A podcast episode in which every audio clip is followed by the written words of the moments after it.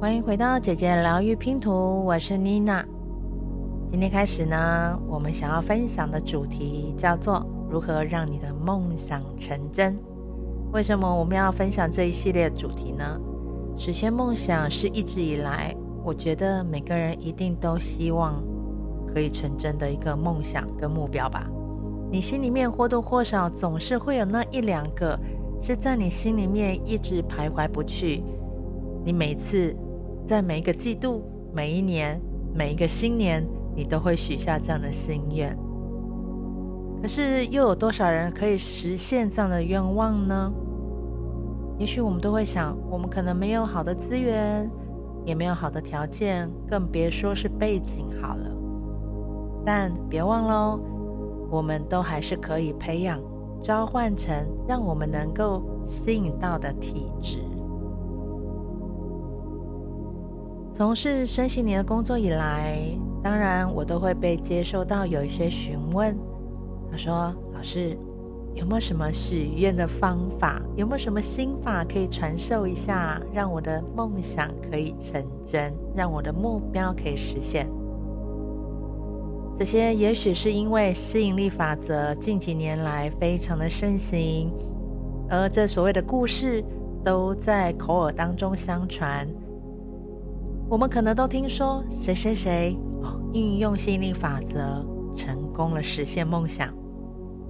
但那个谁却从来不是自己。近几年来呢，身心灵领域发展得非常蓬勃。我们更听过所谓的新月许愿、满月许愿，甚至所谓的许愿蜡烛、许愿魔法油等等。那当然说。有时候你可能会觉得说，这些都是有用的吗？如果你都没有参与这些，那不妨想想，我们总是会有心灵脆弱的时候，我们想要寄托于一个希望的时候，也许你会走进寺庙，也许会走进教会，你会去上一炷香，或者是默默的祈祷，反复的说着心中那些无声的心愿。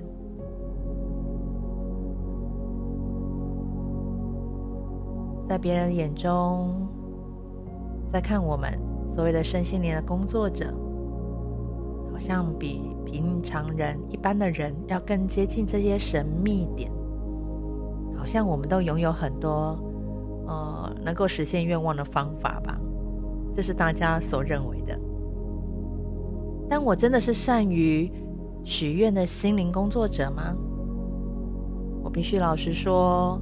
曾经我也是非常铁齿的那一派，根本不相信，只要你真心想要，宇宙就会联合起来帮助你的那一套说法。就算我觉得是说，好像有一些神秘的仪式啊，或者是说已经接触身心灵领域这么大的一阵子，这么长的一个阵呃这么长的一个时间，不过我真的宁可选择是观望的态度。我宁愿把时间花在探索内心，活在当下，而不是渴求更多自己没有的事物。即使抱持着不置可否的态度，也都在无意间当中发现，某些时候呢，愿望好像莫名其妙就会成真。也是因为这样子的关系，好像有一个念头出来推动我。去做某些事情，也许是出乎意料的发展，或者从天而降，遇到一个特别的邀约，然后呢，哎，一连串的事件当中，我的愿望就在弹指间般，一下子就被实现了。那我到底做了些什么呢？为什么有时候感觉到自己像神灯精灵一样？许愿几乎是百发百中。有时候虽然可能努力很久，老天爷不见得立刻给我，但我还是会接收到那样子的一致的频率，在某些时刻它就会出现，而且超乎我原本设想的要更好。所以，当一个人渴求、渴望某些东西的时候呢，是因为我们往往会觉得自己很可怜，不满意现况的情绪处理，而现在这样的泥沼里面，就会让我们的能量充满匮乏的频率，招来的是更多的自我的陷溺。而反观我去观察那些容易美梦成真的人，都是非常很容易开心、快乐、喜悦的，而他们都是活在一个非常满足、非常自爱、自律的频率里头，而这个频率又为他们送来更多的心想事成。这也许才是真正吸引力法则它的真正意涵。我要说，我都跟跟我的个案说，这重点不是仪式你要做得多繁复，而是培养容易幸福的体质，培养你更容易吸引好事发生的体质。如果你真的也想好好培养这样体质，我觉得有机会，我们现在就可以开始每天来探索一部分。让我们可以从日常生活当中就把自己的能量给照顾得很好。比如说，我们可以放松的好好独处，不用担心害怕一个人的寂孤单寂寞。我们可以断舍离哪些杂讯、八卦或纷争、评判，甚至呢，我们可能从可能从摄取的食物当中也开始变得不随便、不马虎。那当然，我们可以透过有一些日常生活当中就可以在学习应用的，比方冥想、觉察，甚至所谓的一些工具哦，这些当中我后面都会陆续来分享，让自己更容易的接近所谓的愿望的实现。愿望成真不是什么都不做。或者是在家中等着老天爷来敲门，来送上礼物。行动呢，本身就是一种振动频率。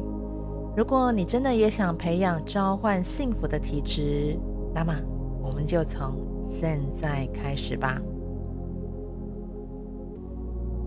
我将会从我的生命课题当中所学到的一些经验，或者是说。我在接触到个案，看见个案的成长或蜕变，他反馈给我的一些心得感受，我会陆续分享在里面当中。我也希望能够带给你更清晰的视野，还有引导，让你能够活出所谓的美好人生的生命。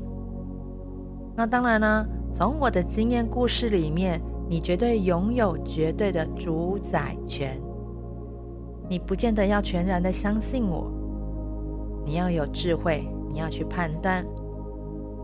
那我相信呢，里面一定有一些无法与你共振的，甚至有一些会令你感觉到不舒服的地方、不自在的地方。无论如何呢，我相信你一定能够运用你自己的内在智慧，我们所提到的一些概念。让你自己能够在自己的生命里面去体会到惊人的正面转变。我并非是所谓的哲学家、心理学家或科学家，更不是所谓的宗教的领袖。我只是单纯热爱学习及分享我的所见所闻，期望让所有的有缘人能够放下自己不喜欢的感受，为自己添加更多的幸福感。而我相信，这个地球上所有的每个人都是来创造改变的。那么，我的最终致力的，就是协助到每个人去找到他自己生命的意义，这样你才能够对于动荡不安的世界去做出有价值的贡献。有些人也许能够接受得过且过的日子。不让自己活出美好的人生和超脱一般人习以为常的平庸生活。